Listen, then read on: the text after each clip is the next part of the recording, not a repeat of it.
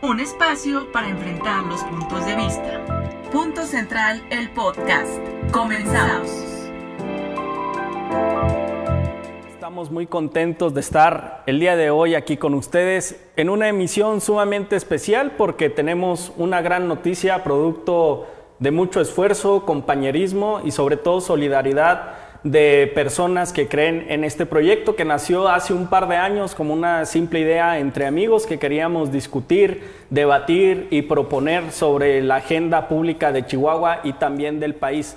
No queríamos quedarnos en simples publicaciones de Facebook, en simples discusiones estériles en un café, sino trascender y sobre todo contagiar a los jóvenes que nos ven a través de estas pantallas y que ahora nos verán a través de otras plataformas luego de un proceso de análisis y de mucha reflexión y que estamos muy agradecidos también con el Canal 28 por habernos dado esta gran oportunidad de llegar hasta sus pantallas y tratar de transmitir un poco ideas y planes que nosotros tenemos sobre la actualidad política. Antes de dar los anuncios del día de hoy, quiero presentar a las personas que han estado desde el inicio en este proyecto y que nos han venido acompañando ya sea atrás de cámaras o aquí como panelistas. Está con nosotros el día de hoy Mónica Meléndez, ustedes ya la conocen, ella es militante del PRI, es una joven empresaria que ha participado en diversas actividades de la sociedad civil, fue ex candidata diputada federal en la elección pasada y ahora también docente y nos acompaña ordinariamente aquí en Punto Central emitiendo sus opiniones. Bienvenida, Moni. Hola, muy buenas noches. Muchas gracias, Gabriel, por la invitación. Muy buenas noches a todos los que nos están viendo a través de esta transmisión. La idea original de Punto Central nació con Amin Anchondo, quien es un buen amigo hace ya dos años, ni siquiera sabíamos el nombre, ni siquiera sabíamos cómo íbamos a hacer este programa, pero teníamos muchas ganas y mucha energía de poder tener una plataforma donde las ideas fluyeran y donde los jóvenes fueran escuchados. Amin Anchondo actualmente es síndico municipal de Chihuahua, pero ha sido un destacado joven en luchas sociales, en temas de transparencia, rendición de cuentas, gobierno abierto. También estuvo activo como líder de jóvenes Coparmex a nivel nacional y ahora lo tenemos aquí como panelista en Punto Central y también como uno de los fundadores de este programa. Amin, bienvenido. Gracias Gabriel, gracias por, por este espacio y gracias nuevamente al canal que nos da esta oportunidad. Creo que es un buen momento también de refundar, ahora que nos vamos a ampliar de espectro, el refundar los temas, los contenidos y los invitados siempre pensando en la calidad y sobre todo en la responsabilidad que tenemos al estar frente a una cámara para hablar y para opinar. opinar perdón. Está también con nosotros Jorge Holguín, él es un abogado, él es un activista político, actualmente funcionario público y una persona que siempre ha trabajado en pro de los jóvenes de Chihuahua. Jorge, bienvenido. Gracias, gracias Gabriel, aquí esperando a ver qué noticias nos vas a dar. Además de que es un pésimo jugador de FIFA, pero nunca lo va a aceptar públicamente. Oigan, pues después de algunos meses de transmitir aquí en Canal 28, tuvimos la oportunidad de extendernos a, redes sociales también y hace un par de semanas anunciamos que íbamos a comenzar también a transmitir a través de plataformas digitales como Spotify y iTunes. Pues el día de hoy lo hacemos también el anuncio público que Gracias a la confianza y a que nos siguen ustedes constantemente a través de este programa, vamos a ingresar a la programación de Radio Universidad a través del 106.9. Estamos muy felices, pero también muy comprometidos. Queremos hacer un gran agradecimiento al rector Luis Alberto Fierro, quien alguna vez estuvo aquí de invitado en Punto Central y fue donde comenzamos a platicar sobre la importancia que los jóvenes universitarios también le entraran a los temas, vinieran a esta mesa a debatir y pues se nos da esta gran oportunidad. Quiero aprovechar este primer segmento para que hagamos esa reflexión de los grandes retos que vamos a tener. A partir de este miércoles a las 11 de la noche ya se va a comenzar a transmitir Punto Central en RU a través del 106.9 para la gente que apenas nos está escuchando. Somos un grupo de jóvenes con ideas políticas y de extracciones muy distintas, pero lo que coincidimos y en lo que queremos impulsar son las ideas y no simplemente la crítica o la queja. Somos jóvenes proactivos que lo único que buscamos es un bien a Chihuahua, democratizar los medios, abrir eh, de manera muy transparente y muy franca y frontal el diálogo y el debate. En lo personal estoy emocionado porque pues jamás pensamos que fuéramos a llegar a otras plataformas, mucho menos a Radio Universidad. Y para ser honestos, jamás pensamos que se nos fuera a dar este espacio en Canal 28 porque también en este ánimo en franqueza, la primera vez nos batearon, nos mandaron a la banca un año, pero después se nos dio esta gran oportunidad. Comenzamos contigo, Amin, experiencia, retos que tenemos porque pues la idea nació ya hace bastante tiempo en pláticas. Exacto, la verdad es que yo, también estoy muy emocionado de esto que está sucediendo. Creo que y yo he tenido una experiencia en radio durante tres años también eh, con un programa eh, similar, tratando de bajar las narrativas y los diálogos políticos o lo que está sucediendo en las noticias a un, a un diálogo donde todos los jóvenes pudiéramos interactuar y no los más jóvenes, sino los ciudadanos que tal vez no tenemos una eh, expertise eh, o conocimiento público de todos los terminología, pero que sí tenemos que opinar, sí tenemos que tomar una decisión. Creo que los medios de comunicación son esa base que te ayuda a tomar decisiones pues, como ciudadano, como habitante de esta ciudad, saber qué es lo que está pasando y que esos criterios sean personales. Y creo que eso es algo muy, muy padre que hemos logrado mantener en este programa, esa neutralidad en, en ciertas cosas, mover este, diferentes opiniones, traer gente de diferentes partidos, de diferente ideología para que al fin de cuentas quien está al otro lado de la pantalla, del celular o del, del, radio ahora que nos están escuchando, pues formen un criterio personal que los ayude a tomar decisiones y que los ayude a tomar parte de las decisiones de, comunes. Creo este, y firmemente, y ahorita es importante que, y, de hecho es un tema que quiero proponer que discutamos ahorita porque nuestra generación, y hablo concretamente de los jóvenes, yo tengo 29 años y hablo de esta de esta generación este, que va a ser el futuro del país, pero que además está tomando cartas en el presente del país, en que la agenda mediática a veces nos hace eh, priorizar los problemas de una forma diferente. Yo lo platicaba y ahorita, y ahorita redundo en el ejemplo, ¿no? Pero lo que pasó con el tema de los popotes y las tortugas, ahorita voy a poner ese, esa, esa discusión aquí, pero que es, es, esencial y un día tocamos la puerta Gabriel y yo juntos eh, en esta casa productora que nos abrió la puerta con muchísimas ganas y con una actitud la cual le estaría agradecido siempre de sí generar esos contenidos de jóvenes, de sí darle voz a diferentes espacios, diferentes ideologías, diferentes generaciones, para poder tomar y tomar parte como sociedad de esto. Creo que la participación activa inicia muchas veces por los medios de comunicación. Si no existieran los medios de comunicación tradicionales y los nuevos, no habría participación ciudadana. Y es parte de lo que estamos haciendo, al menos ahorita somos cuatro, pero ha habido muchos jóvenes sentados en esta mesa que quieren cambiar el país y hacerlo de forma productiva. Entonces, pues, muy contento por esta claro. noticia. Además, el diversificar las ideas en un medio público hasta hace unos años era imposible en Chihuahua. No es una sorpresa para nadie que antes estaban muy acotados los medios de comunicación. Y el establecer este tipo de programas y de espacios creo que viene también a nutrir la forma en lo que se, en cómo se hace el ejercicio periodístico en el estado de Chihuahua e inclusive en el norte del país. También somos muy honestos, nosotros desde que tocamos la puerta aquí en Canal 28 sabíamos que este iba a ser el único medio que se iba a prestar para otorgarnos un espacio y siempre ha sido así. Y hay que aclarar dos cosas trascendentales y muy importantes. La primera de ellas es que no recibimos remuneración alguna por estar sentados aquí. Al contrario, invertimos nuestro tiempo, nuestras ideas e inclusive hacemos algunos, pues no quiero llamarle sacrificio porque para mí no es ningún sacrificio el estar aquí con ustedes, y la segunda es que aquí los temas los, elegimos entre todos los panelistas que estamos eh, de manera frecuente en las mesas que hacemos los lunes en la noche por Canal 28 y ahora los miércoles en Radio Universidad. Hay total libertad de temas y existe total libertad a la hora de elegir a nuestros panelistas para la gente que nos escucha en Radio Universidad. Frecuentemente van a escuchar aquí voces que son muy plurales, voces de los distintos partidos políticos y también del sector empresarial y del tercer sector. Mónica, ¿alguna reflexión de lo que se viene ahora que vamos a estar en Radio Universidad, que también estamos en Spotify, en iTunes, e invitar a la gente a que, si así lo decide, que nos escuche, que tome en cuenta nuestras ideas y que se anime a participar también a través de redes sociales? Pues más que nada yo creo agradecer al, licenciado Sergio Valles por el espacio. La verdad es que pocas eh, personas abren espacios así a jóvenes, es difícil Y, bueno, el hecho que nos haya abierto las puertas, el hecho de que nos deje a nosotros marcar nuestra propia agenda, nuestros propios invitados, creo que eso nos da una apertura eh, de marcar una agenda joven, una agenda con una perspectiva diferente y sobre todo, pues bueno, plantear y poner sobre la mesa temas que son de interés general, este, temas que son importantes y que están en la agenda pública y que verdaderamente queremos que otros jóvenes pues se, informen, se interesen y, y, de la misma forma que nosotros pues busquen participar y se acerquen a poder transmitir y dialogar, ¿no? Siempre es válido este, eh, todas las opiniones aquí.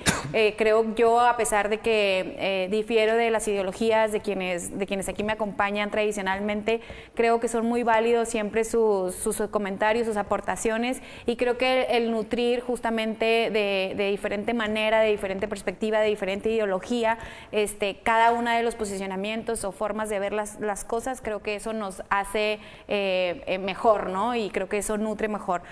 yo sí quisiera invitar a las, a las personas que de verdad nos den la oportunidad de, de escucharnos ahora en Radio Universidad por el 106.9 y bueno, pues que es un, es un nuevo reto que conlleva muchísima responsabilidad, que también quienes estamos aquí habremos de hacer lo propio para meterle eh, un dinamismo diferente, un dinamismo eh, distinto que nos, que nos dé eh, mayor empuje, ¿no? Este, y sobre todo, pues que que sigamos eh, tratando de poner en la mesa eh, esos temas relevantes y que sobre todo jóvenes que tienen eh, la misma intención, el mismo interés como nosotros de hacer una aportación al país, de querer opinar sobre estos temas tan importantes, pues bueno, que sepan que, que Punto Central es un, es un espacio para jóvenes. Romper viejos moldes siempre es complejo en cualquiera de las áreas o cualquiera de las actividades, pero en el ejercicio periodístico lo es aún más. Lo digo con pequeño amplio conocimiento. Participo en medios desde que tengo 17 años y siempre las agendas se imponen de arriba abajo y no al revés como debería hacerlo. Y en algunos lugares mucho menos íbamos a encontrar este tipo de espacios. Como les comentaba, Jorge Holguín es uno de nuestros invitados frecuentes. A veces no está eh, frente a la cámara, pero siempre está activo opinando con los temas que vamos a tratar aquí, con los invitados y también es una pieza vital en este proyecto que iniciamos ya hace casi un año. Jorge, ¿alguna invitación, reflexión de tu parte? No, hombre, primero que nada, felicitarlos, de verdad. Este es un gran espacio y debo reconocer que siempre, siempre tratan de, buscar eh, la pluralidad de ideas y que se generen este, unos debates pues, que sean responsables, ¿verdad? Ahora con el flujo de la información eh, es muy fácil desinformarse o, incurrir en información falsa y creo que es algo que se debe reconocer de parte de, todos los panelistas ¿eh? de Punto Central, incluso los invitados. Y pues qué manera ¿no? de iniciar la semana con, con, la nueva noticia de que van a estar en, en Radio Universidad, en el 106.9. Este, y pues no queda más que echarle ganas y salir adelante.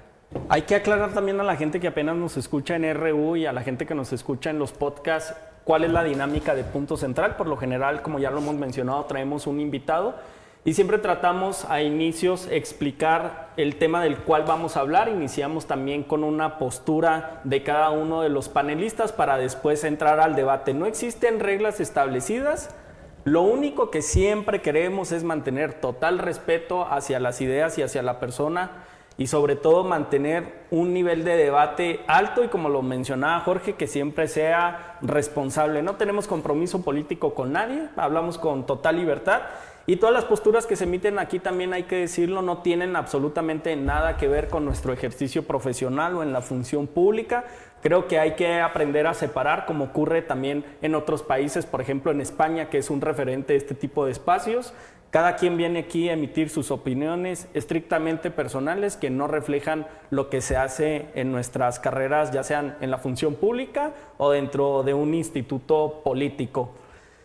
Quiero comenzar ya ahora sí el tema, ¿qué les parece a todos? ¿De acuerdo? Sí. sí. Bueno, inauguramos el espacio en Radio Universidad hablando de la persona que mueve la agenda no solo de Punto Central, sino del país y casi de Latinoamérica. El presidente Andrés Manuel López Obrador estuvo en Chihuahua, yo creo que fue una gran gira, fue como un experimento político y un ejercicio de catarsis donde me llevé varias sorpresas, entre ellas Eh, me da mucho gusto que se haya mejorado la relación entre Javier Corral, que es nuestro gobernador de Chihuahua, y el presidente, pero siempre con un elemento que a mí me parece primordial, la honestidad de frente. Estamos acostumbrados a las relaciones entre presidentes y gobernadores o gobernadores y presidentes municipales, donde la adulación era el centro de todo, donde la hipocresía, la, la falsedad era lo que abundaba. Y quiero iniciar con, un, con algo que dijo Andrés Manuel y que también lo replicó el gobernador al inicio de sus discursos. Hacían mucho énfasis en que no coincidían en ninguna de las ideologías políticas y que tenían un montón de diferencias, pero que eso no impedía trabajar juntos para mejorar Chihuahua y para mejorar el país. Creo que si partimos en que todas las relaciones políticas traten de emular lo que pasó en Chihuahua este fin de semana, nos iría mucho mejor en país porque el ser crítico no implica ser irrespetuoso o irreverente y el ser solidario tampoco implica ser sumiso. Comenzamos, Amín, contigo. Exacto, creo que eh, los dos, los dos, Andrés Manuel y el propio gobernador, creo que son personas que entienden que la política va más allá de los propios partidos políticos y que incluso el discrepar no significa que no se pueda construir y es, es parte de lo que acabas de decir. A mí me dio mucho gusto ver esta gira, la madurez política con la que se llevó. El gobernador creo que por primera vez acompañó en todo momento esta gira eh, de dos días donde estuvieron en diferentes ciudades de la Sierra Tarahumara, en diferentes poblaciones, y que se aventaron eh, flores y se aventaron también sus comentarios de lo que no estaba pasando eh, y lo que no estaba sucediendo de forma correcta en la federación. A mí me dio mucho gusto esta, digamos, transfusión de credibilidad, porque ahorita la persona con, con, mayor credibilidad en la política mexicana, con índices de confianza como los que tiene, pues Andrés Manuel no existe en, en otro lado, al menos aquí en el país. Y que el, presidente haya dicho que, eh, que estima al gobernador Javier Corral por su honestidad y que eso es lo que algo que él valora y que es una persona pues, intachable, fue lo que dijo eh, el propio Andrés Manuel, esto le da un gran respiro porque yo creo que es algo conocido por todos, pero hay un problema que está sucediendo eh, de un ataque mediático directamente contra el gobernador y esos comentarios vienen, vienen a, a, decirle pues, a todos los seguidores de Morena, ¿no? a todos los seguidores de la 4T, pues que tenemos un gobernador que a pesar de que para él dice, es de oposición, ¿no? no es de mi mismo partido, pero yo tengo plena confianza en él porque la honestidad es algo este, que lo tengo que, aplaudir del gobernador. Entonces creo que ellos, esto es como una transfusión que hubo de sangre, de, credibilidad y de apoyo en un momento en el que está sucediendo este contexto mediático en Chihuahua, que, que ahorita si quieren hablamos más al respecto. Y además, pues una gira presidencial donde sí viene a revisar este, hospitales del Seguro Social sobre todo, donde hay una urgencia enorme de hospitales tanto en la sierra como en la propia capital, en Ciudad Juárez, que se ha pedido por mucho tiempo hospitales de especialidades y mayor número de camas, ¿no? O sea, mayor capacidad para atender personas. Todos sabemos el contexto y la atención que tiene el Seguro Social. El Seguro Social tiene cantidades de dinero exorbitantes en gasto y creo que es importante lograr eficientarlo, pero a la vez lograr tener mucho más acceso por, por parte de, de, todos los derechohabientes. Entonces, sí, la gira, yo no sé qué tanto nos haya dejado en cuestión económica o en obras para Chihuahua, pero creo que en la relación política entre el gobernador y el presidente estuvo de lujo esta visita que, que tuvo. Oigan, ¿y cómo influyen en el ánimo social las palabras de Andrés Manuel? Esa oxigenación que dio a través de sus palabras al reconocer que el gobernador es una persona honesta y que sabe defender los intereses de Chihuahua, cómo cambia por completo la narrativa, por ejemplo, en redes sociales. Cesaron los ataques e inclusive a partir de la visita de Andrés Manuel, hasta pudimos comentar y platicar con Amlovers que es imposible que se dé Oye, un hay un video, hay un video padrísimo que ahorita igual si lo podemos este, reproducir, porque pues esto que dice el presidente es bastante interesante. O sea, es difícil que él lo diga de otra persona. Él valora mucho las palabras que comenta. Y pues esto, esta flor que le echó al gobernador, la verdad es que es bastante buena. Claro, porque todos conocemos el contexto. Creo que el opositor natural y con única calidad moral, al menos de los gobernadores actuales, digo, a excepción también de Enrique Alfaro, creo, y es mi percepción, aunque algunos de ustedes no coincidan. A mí me parece Enrique Alfaro en algunos aspectos es buen gobernador, en otros no, evidentemente. No, Vamos a discutir de eso también. Vamos a entrarle. sobre todo lo que está haciendo con la Villa Panamericana. Sí, lo estoy viendo. sí. que había sido una de sus referentes. Exacto. Antes de. Y ahora quieren venderlo a un precio ridículo. Yo no sé por qué siguen insistiendo en ese tipo de cosas cuando tiene al gobernador de Quintana Roo en la cárcel por vender terrenos al 1% de su valor y además diciendo que estamos en un momento de calentamiento global y lo que quieren es este urbanizar gran parte de un bosque que le da gran, o sea, de una reserva de oxígeno, literalmente, una reserva natural que le da oxígeno a toda la zona metropolitana de Guadalajara. Entonces, hay bastantes inconsistencias ahí. Para todos nuestros amigos tapatíos, este tema será debatido en próximas emisiones porque está muy bueno, ¿eh? Es muy bueno. Nos regresamos entonces a lo que comentábamos. Muy interesante este mensaje y sobre todo las reacciones posteriores que hubo en medios de comunicación. ¿Les parece si primero vemos el video para que todos nos pongamos en la misma sintonía y luego hablamos de él? Vamos a ver el video porque tienes contactos con los dioses de la, También con el gobernador. Ya ven que el gobernador, este, como viene de la oposición, este, se lanza fuerte. Entonces, eh, obtiene mucho. Ya vamos a mejorar ese hospital.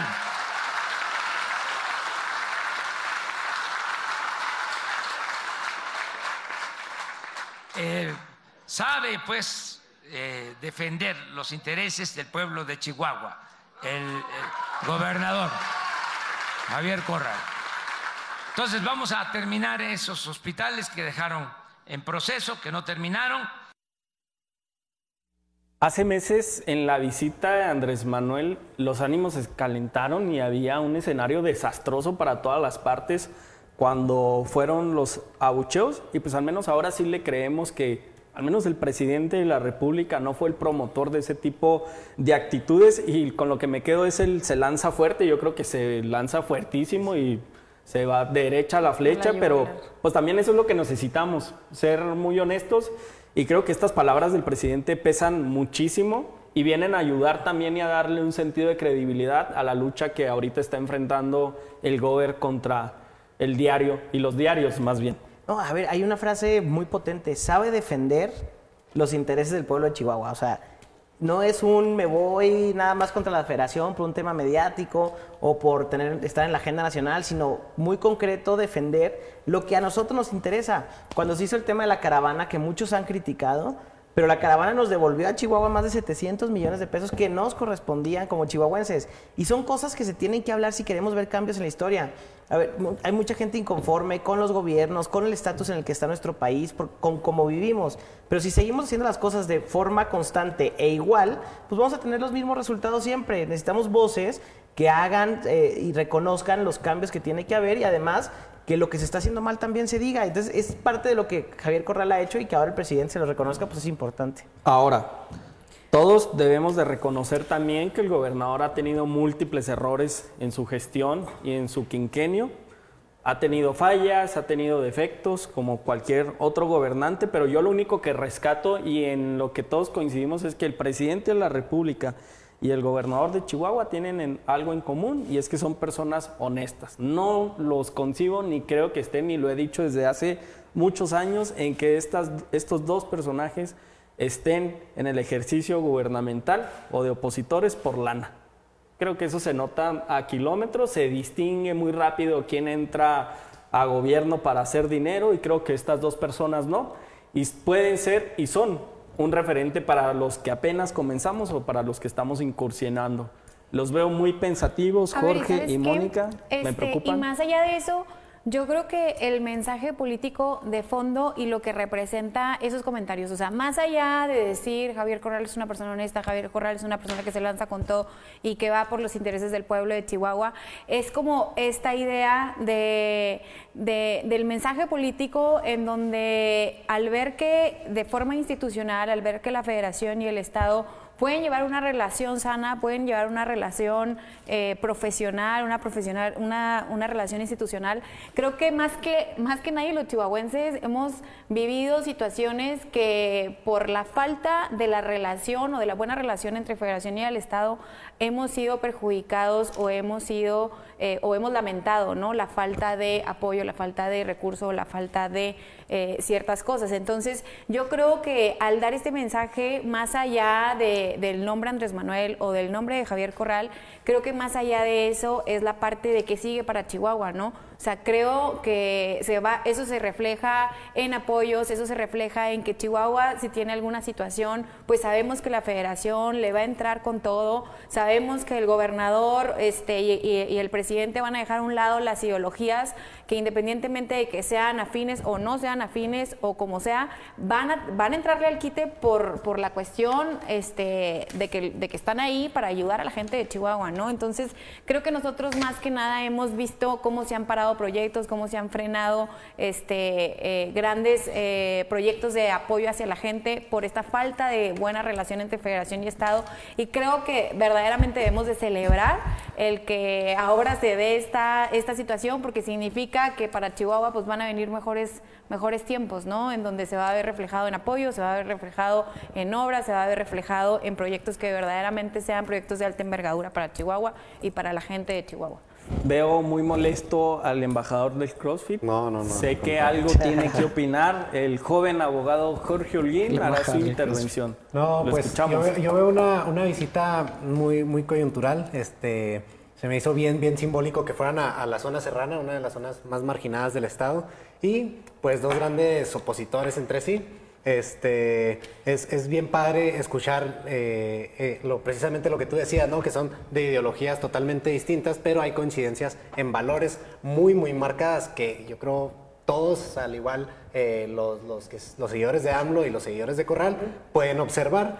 y creo que también el, el, fin de la visita, que era como dar apoyo en el, en el sector salud, este, también es algo bien grande, ¿no? Que, la federación y el Estado puedan trabajar en conjunto para obtener mejores resultados en este sector que pues son bien necesarios ahí en la, en la, en la zona serrana y pues en todo el Estado.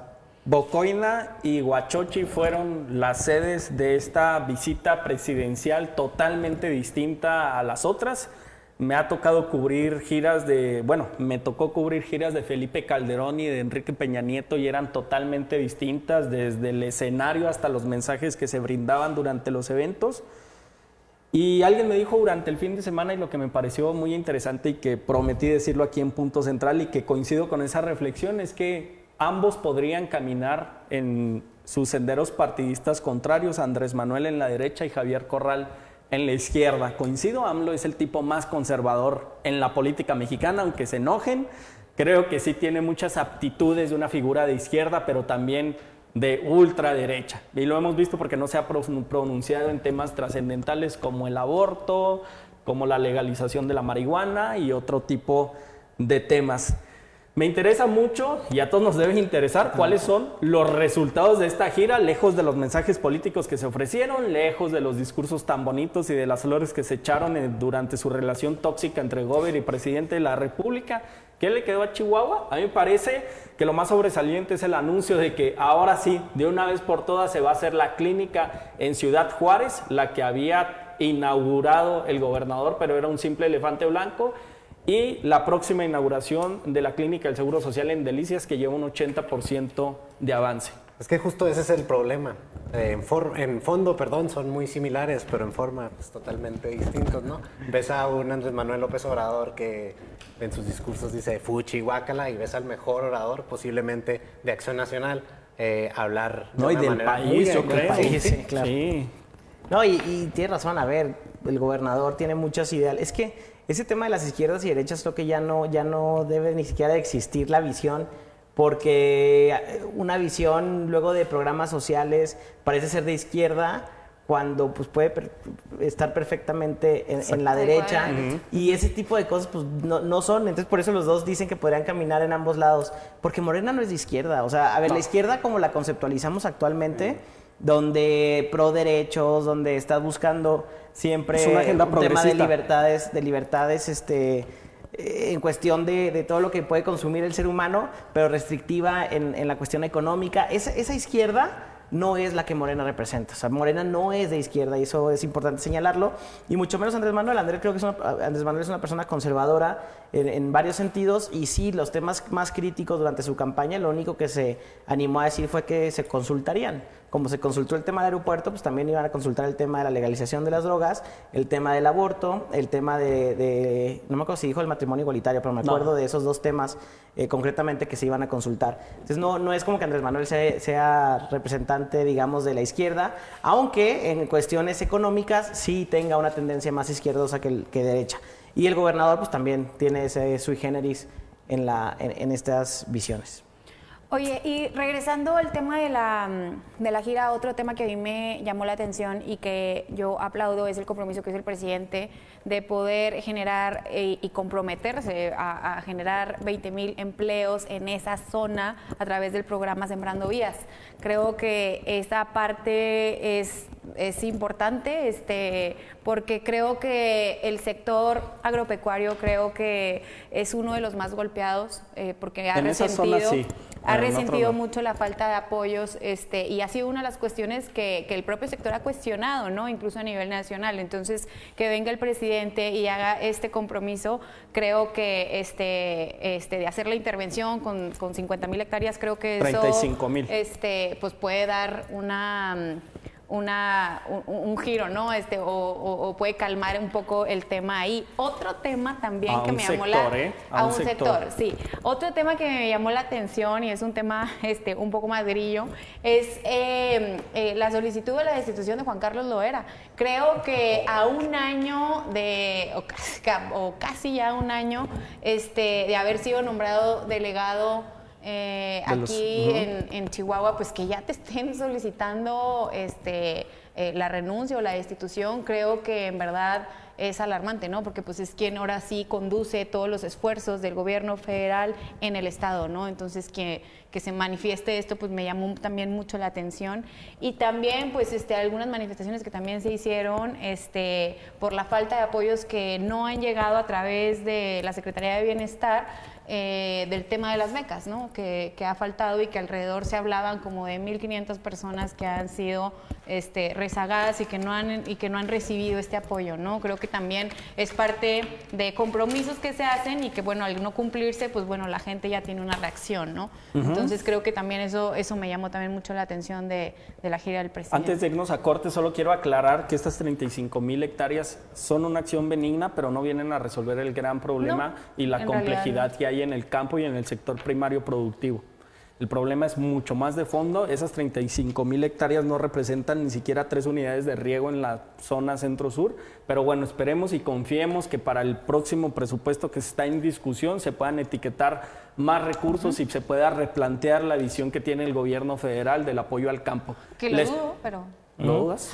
Bueno, vamos a un corte. Les recordamos que estamos en Radio Universidad 106.9. También nos pueden seguir a través de nuestros podcasts en Spotify y en iTunes. iTunes, perdón. Vamos a un corte, regresamos en un par de minutos. Estás escuchando Punto Central. Un espacio para enfrentar los puntos de vista.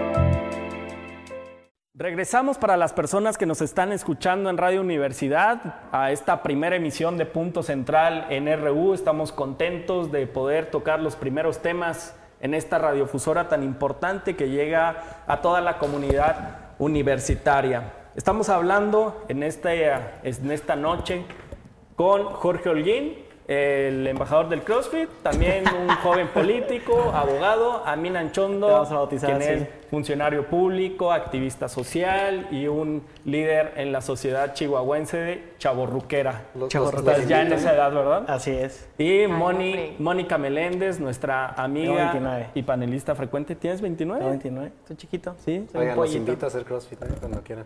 Este mensaje debe de llegar a la generalidad. Tenemos que hacer CrossFit. El deporte de los, de los chavos. Oigan, vamos a tocar un tema muy importante, al cual yo les pido que seamos lo más objetivos que se pueda, que digamos, digamos las cosas claramente y las llamemos por su nombre. En este momento el estado de Chihuahua, porque para mí no es un pleito, una discusión personalizada, está atravesando por una especie de manipulación mediática que a mí me parece gravísima porque rebasa cualquier esfera en la libertad de expresión.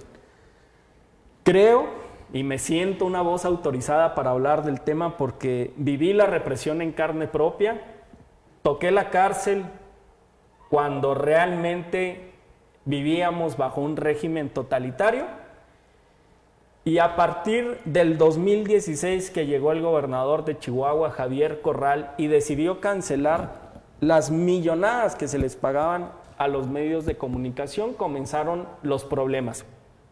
Quiero contarles algo antes de, de iniciar a platicar de este tema. Yo conocía en aquel entonces a jefes de información, a directores de medios de comunicación o inclusive algunos reporteros que ganaban más que un diputado, que tenían un sueldo superior inclusive al coordinador de comunicación social de gobierno del Estado. Las carretadas de lana que se les daban eran increíbles y lo peor es que había flujo en efectivo en las mismas oficinas de gobierno. Me tocó ver en un evento en la Sierra Tarahumara donde funcionarios de gobierno entregaban billetes a los reporteros. Este tipo de dinámicas y este tipo de costumbres pues beneficiaron a muchas personas y por eso nunca había nada de críticas al gobernador, jamás había críticas a la alcaldesa, al alcalde, perdón, y había notas periodísticas de hasta si el gober iba caminando por la calle Libertad. ¿En qué beneficia? Bueno, beneficiaba en una imagen hacia el exgobernador que al final se pulverizó y todos esos millones se fueron al caño porque no le sirvieron de nada y a través de movimientos sociales se descubrió lo que era, una persona sin ningún tipo de escrúpulo que estaba en la función pública. ¿Y qué es lo malo para la sociedad? ¿Qué se podrían haber hecho con esos 900 millones de pesos que se les otorgaron a los diarios en el sexenio de César Duarte? ¿Cuántas becas se pudieron haber entregado? Cuántos estímulos, cuántos hospitales, cuántas calles pavimentadas, cuántos parques. Pongámonos a pensar todo lo que se pudo haber hecho con ese dinero. Y ese dinero paró en las carteras de, si mucho, cinco o seis personas. Este no es un pleito de Javier Corral versus los diarios. Este debe ser un replanteamiento de la relación entre la prensa y el Estado. Este debe ser un tema entre toda la sociedad chihuahuense y los medios de comunicación. O queremos más chayote, o queremos más millonarios, New Rich, de un sexenio a otro, o lo que queremos es una ley de publicidad oficial muy clara, con parámetros jurídicos muy bien establecidos, asesorados por organizaciones civiles, donde las libertades se le garantizan a los reporteros y a cualquiera que ejerza opiniones o se dedique al periodismo. Yo les hago una pregunta para todas las personas que nos escuchan. ¿Qué queremos? Y cómo vamos a acompañar esta lucha que va a marcar un precedente no solo aquí en Chihuahua, sino en todo el país. Yo lo veo. ya, terminó el su monólogo, señor Ramones. oye, a ver, no. Eh, y lo platicamos en, la, en el programa anterior. Replantear la historia, y, siempre lo, lo platico de esta forma. Cuando leemos los libros de historia, leemos así en un capítulo, ay, la revolución industrial, la revolución mexicana, la independencia de México. Y, difícilmente contextualizamos que la independencia de México duró 11 años, que la revolución mexicana duró varios años, que la revolución industrial duró 50 años. Todos esos periodos de tiempo que son largos y que ahorita en resumen pues, los lees en un capítulo y crees que sucedió de la noche a la mañana. Y esas cosas no pasan de la noche a la mañana. Los grandes cambios que ha vivido el país Incluso Andrés Manuel tiene que entender esto, ¿no? Si él quiere ser la cuarta transformación, no va a ser en seis años una cuarta transformación. Le va a llevar al país varios años el cambiar las formas en las que el status quo lo ha mantenido en cuestión de, formas políticas y formas de gobierno.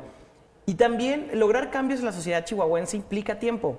Lo que nos sucedió con César Duarte, ahorita lo vemos en perspectiva y creemos que pasó hace mucho, pero no hace más de tres años y medio cuando el, gobernador Duarte todavía estaba al, frente haciendo las patroañuelas que hacía todo el día y que todo el mundo estaba callado y los medios de comunicación no estaban diciendo las cosas que estaban pasando. Los medios de comunicación son este vaso comunicante entre el gobierno y la sociedad.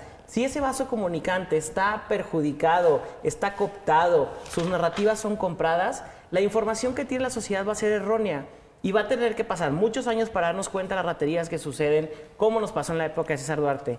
Eso es bien importante cambiarlo y es bien importante hacer que los medios de comunicación sean libres, sean abiertos, tengan la información certera, tengan periodismo de investigación, tengan datos certeros, incluso las bibliografías y las referencias de donde sacan las notas, las puedas investigar como ciudadano. Si eso lo logramos, vamos a poder tener vigilado a un gobierno, va a poder haber participación ciudadana, va a poder haber una comunicación gobierno-sociedad. Pero la otra forma no. Y cambiar esto implica tiempo. Cambiar esto implica muchos esfuerzos y sacrificios. Y digo sacrificios políticos. ¿Por qué? Porque si yo quiero que hablen de mí flores y soy un gobernante a la vieja, al viejo estilo, pues saco los millones de pesos como sucedía antes y di de mí puras cosas buenas y lo malo jamás lo toques. Cuando vemos que eso sucede con un político, aguas. Porque no nada más está dispuesto a comprar la narrativa de medios de comunicación, sino que está dispuesto a comprar todo lo que sea necesario para mantenerse y quedarse en el poder. Y eso es bien peligroso. Pero cambiar eso toma tiempo y cambiar eso toma sacrificios. Y como ciudadano, cuando leamos una nota, yo siempre recomiendo, lee otro periódico, métete a otra página de internet, ve otra perspectiva de, las cosas o qué, has escuchado tú de la sociedad, porque puede que esa nota sea falsa, puede que esa nota sea errónea y sobre todo ahorita en un contexto donde ya no sabemos qué es real o qué no es real en redes sociales, es importante siempre, como los doctores, no tener una segunda opinión exactamente igual en los medios y de ahí vamos a poder discernir un poquito. Pero hacer estos cambios, evolucionar la política, cambiar las viejas formas, implica un periodo de tiempo que tal vez vaya más allá de seis años. Y los, los sacrificios son enormes, pero si como sociedad no defendemos las buenas acciones y no defendemos que estas cosas cambien, entonces vamos a caer en lo mismo y vamos a seguir igual de fregados que hemos vivido por muchos años con malos gobiernos. Entonces sí implica un reto para el gobierno, pero también implica un reto para como sociedad fajarnos y salir a defender, en este caso al gobernador que está siendo víctima de calumnias estructuradas y creadas únicamente con la visión de que les den dinero a los medios de comunicación para que cambien. Y no todos, al contrario, son muy pocos, pero son personas que están haciendo esto de una forma que no es la correcta y no es la que queremos. Javier Corral no es el primero que denuncia intentos de extorsión por parte del diario. Vamos a recordar en el trienio de Enrique Serrano como alcalde, donde publicó una nota y una información donde aseguraba que directivos de ese periódico intentaron extorsionarlo con más de 20 millones de pesos. Un político priista, un político que representaba la continuidad de César Duarte, ya hizo esta denuncia también. No es nada, nada que se trate de un partido político o de otro. Cierto que encontraron cobijo y encontraron una manutención muy amplia con gobiernos de extracción priista, pero creo que esto rebasa a los partidos políticos y a los afanes personales. Creo que esto ya se colocó en la esfera de todos los chihuahuenses y es necesario fijar una postura, no ser pecho frío. Es momento de decir las cosas como son, porque solo va a llegar la transformación si hablamos y nos quitamos las máscaras cada uno de nosotros y establecemos las cosas como son.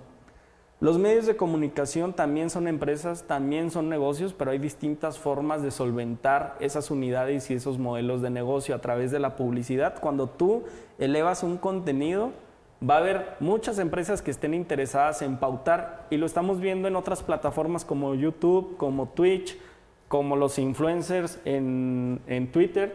Hay formas de generar dinero, pero se estableció la costumbre más ramplona que es amenazar al político, amenazar a un gobierno para poder conseguir billetes. Y eso ya no puede suceder en pleno siglo XXI, en pleno 2019, ya basta. Y sí es una etapa complicada también para los medios de comunicación, porque es, a ver, eh, ahorita habla de la revolución industrial, ¿no?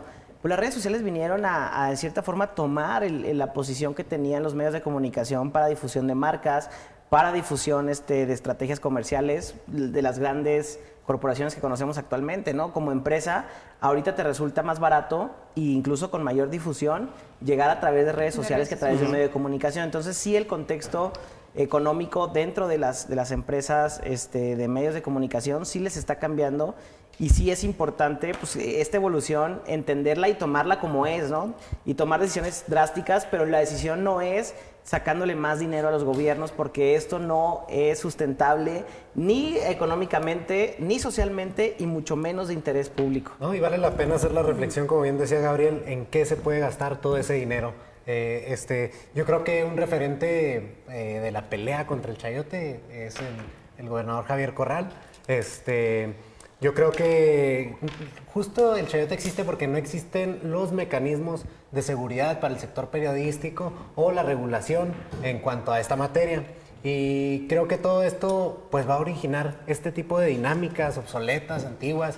Eh, el chayote existe desde tiempos de Miguel Alemán y todavía... Si no es que antes. Desde ¿eh? antes, ¿verdad? Pero oficialmente con la televisión, pues con la entrada de la televisión, este, es cuando se dio. Y todavía seguimos haciendo ese tipo de prácticas, ese tipo de dinámicas. Yo creo que ya... ya Hasta con Porfirio Díaz eso. existía una de sus frases más famosas. No, y a ver, lees un diario, lees un, un medio de comunicación y si todo el día le están pegando y pegando y pegando al mismo, pues ya sabemos que, de qué se trata, ¿no? Y, y eso pues, no va a ser creíble y te, te va a tumbar espectadores, te va a tumbar lectores y sabes que no va por ahí. Y también preocupemos, ¿no? Cuando el mismo o otro medio de comunicación pues solamente esté alabando flores. y alabando y puras flores y puras cosas buenas que suceden en algún gobierno, con algún político este, en particular, pues también es falso. Pues, ¿Por qué? Pues porque Aunque todos los ¿sabes gobiernos tienen fallas y todos los gobiernos tienen cosas que decir.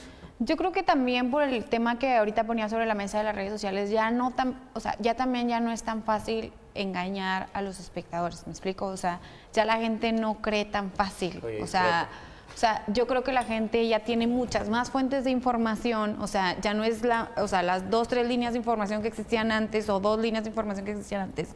Creo que ya hay muchas fuentes y, y la gente este, también hace criterios y también hace posicionamientos y, y también entra al debate, ¿no? Incluso en, en el propio dinamismo de las redes sociales. Ahora, yo creo que también una de las cosas que a mí me ha tocado platicar con muchísimos periodistas, digo, yo, yo este, no soy este, experta en ese tema, pero sí, sí he visto la intención de, de buscar esa profesionalización del periodismo, ¿no? O sea, en el que muchos periodistas han luchado por, por, se dé eso, ¿no? Entonces, creo que es parte también de la responsabilidad que tienes este, de cuando tú estás manejando un medio, de cuando tú estás manejando eh, alguna dinámica este, informativa, pues el, el- el sí poder dar una información este, eh, real, ¿no? O si, vas a, o si vas a hacer alguna expresión acerca de algo, pues bueno, ver la parte en la que puedas sustentar esa información. Si esa información está sustentada, pues bueno, creo que de ahí pudiera partir ya para otro tipo de Ya, opiniones. ¿Saben, Yo ustedes, encontré- ¿Saben ustedes cuánto gana un reportero? Alguien que cubre la fuente. No, se deprimirían. Y eso sucede porque los directivos de los medios de comunicación, no todos, pues están más enfocados en generar riqueza para ellos que dotar de seguridad social, dotar de un buen salario a sus reporteros, que en su mayoría son todos profesionales y son los menos culpables en toda esta cadena de perversidad. Los reporteros, los que se la rifan cubriendo Palacio de Gobierno todo el día, los que se la rifan cubriendo municipio, Congreso del Estado, ellos son los menos culpables. Hijo, yo coincido con eso. Pero no hay ninguna garantía para ellos. Totalmente. La lana es para los directores. la- Oye, y, y un tema que también lo quiero ligar con lo que quería poner ahorita. Este, he estado últimamente visitando muchas colonias de la ciudad y eh, universidades y platicando con la gente y siempre hago un experimento y ahorita lo quiero poner aquí para ver usted que está en casa o escuchándonos a través de la radio, piense, ¿cuántos sabemos por qué prohibieron eh, que hubiera popotes en los restaurantes? Y muchos levantan la mano. Le digo, ¿cuántos? O sea, ¿cuál es la respuesta? Y todos me dicen, no, pues porque se están muriendo las tortugas. Y todos levantan la mano en las universidades y todos levantan la mano en las colonias. Y les pregunto, órale, nos dimos cuenta de ese problema y todo el mundo estamos haciendo algo.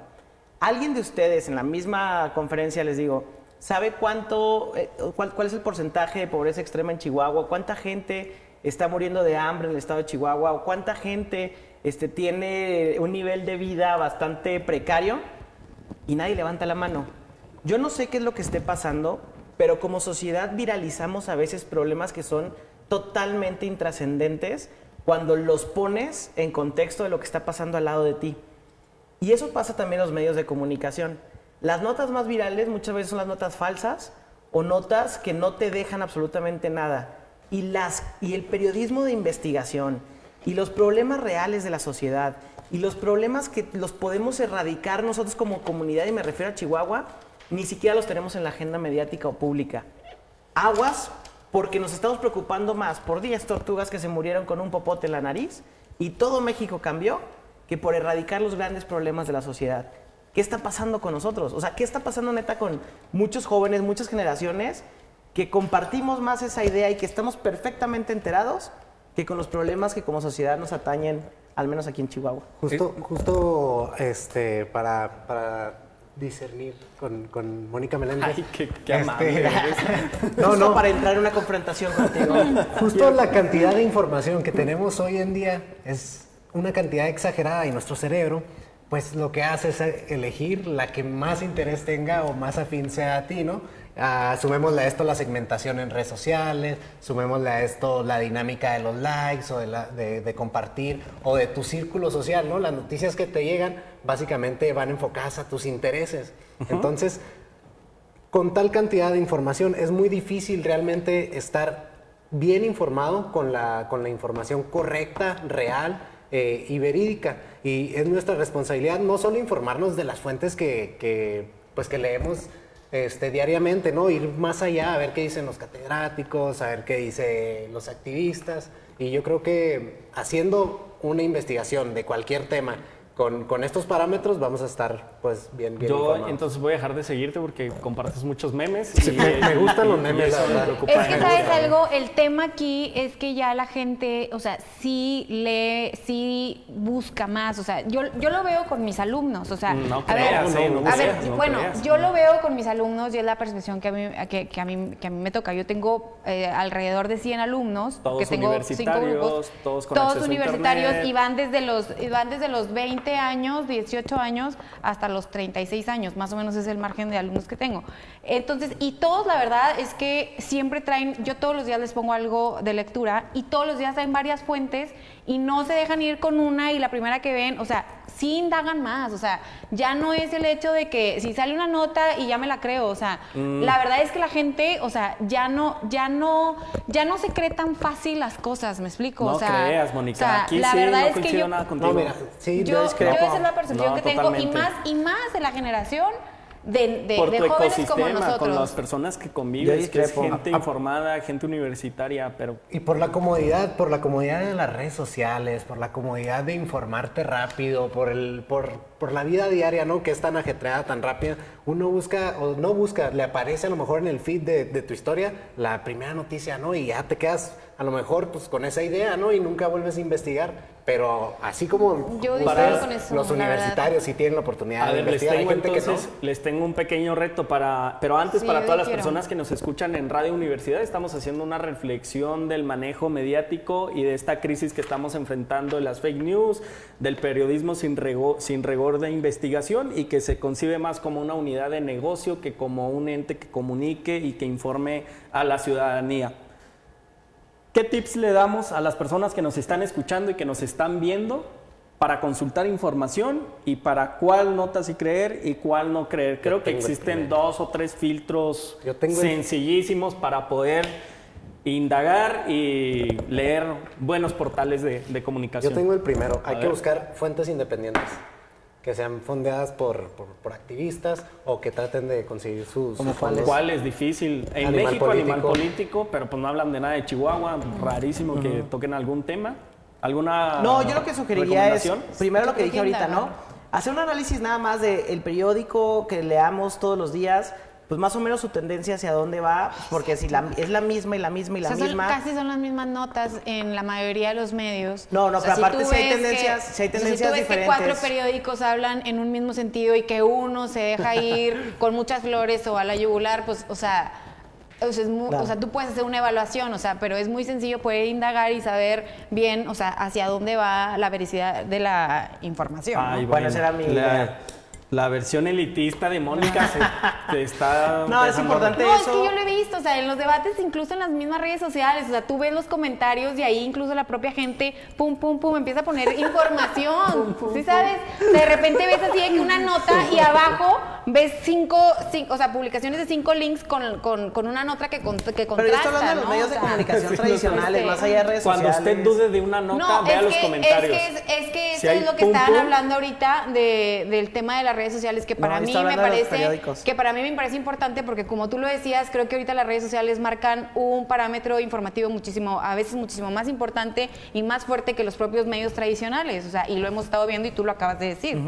Por eso me yo lo que recomiendo es siempre analizar el, el, el, qué está pasando, leer una segunda opción, o sea, leer una segunda, este, un segundo medio, un segundo medio electrónico, un segundo periódico, este, y además, pues lo que nosotros sentimos y pensamos, a ver si se está reflejando en ese periódico.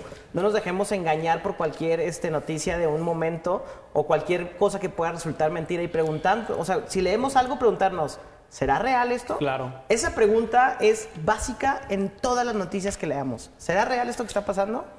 E indaguen por sus propios medios solicitudes de información a través del sistema Infomex. Es una maravilla. Les tengo una noticia. mala noticia. Se acabó el programa. Se nos acabó el tiempo. Jorge, muchas gracias por venir. Te extrañamos de repente.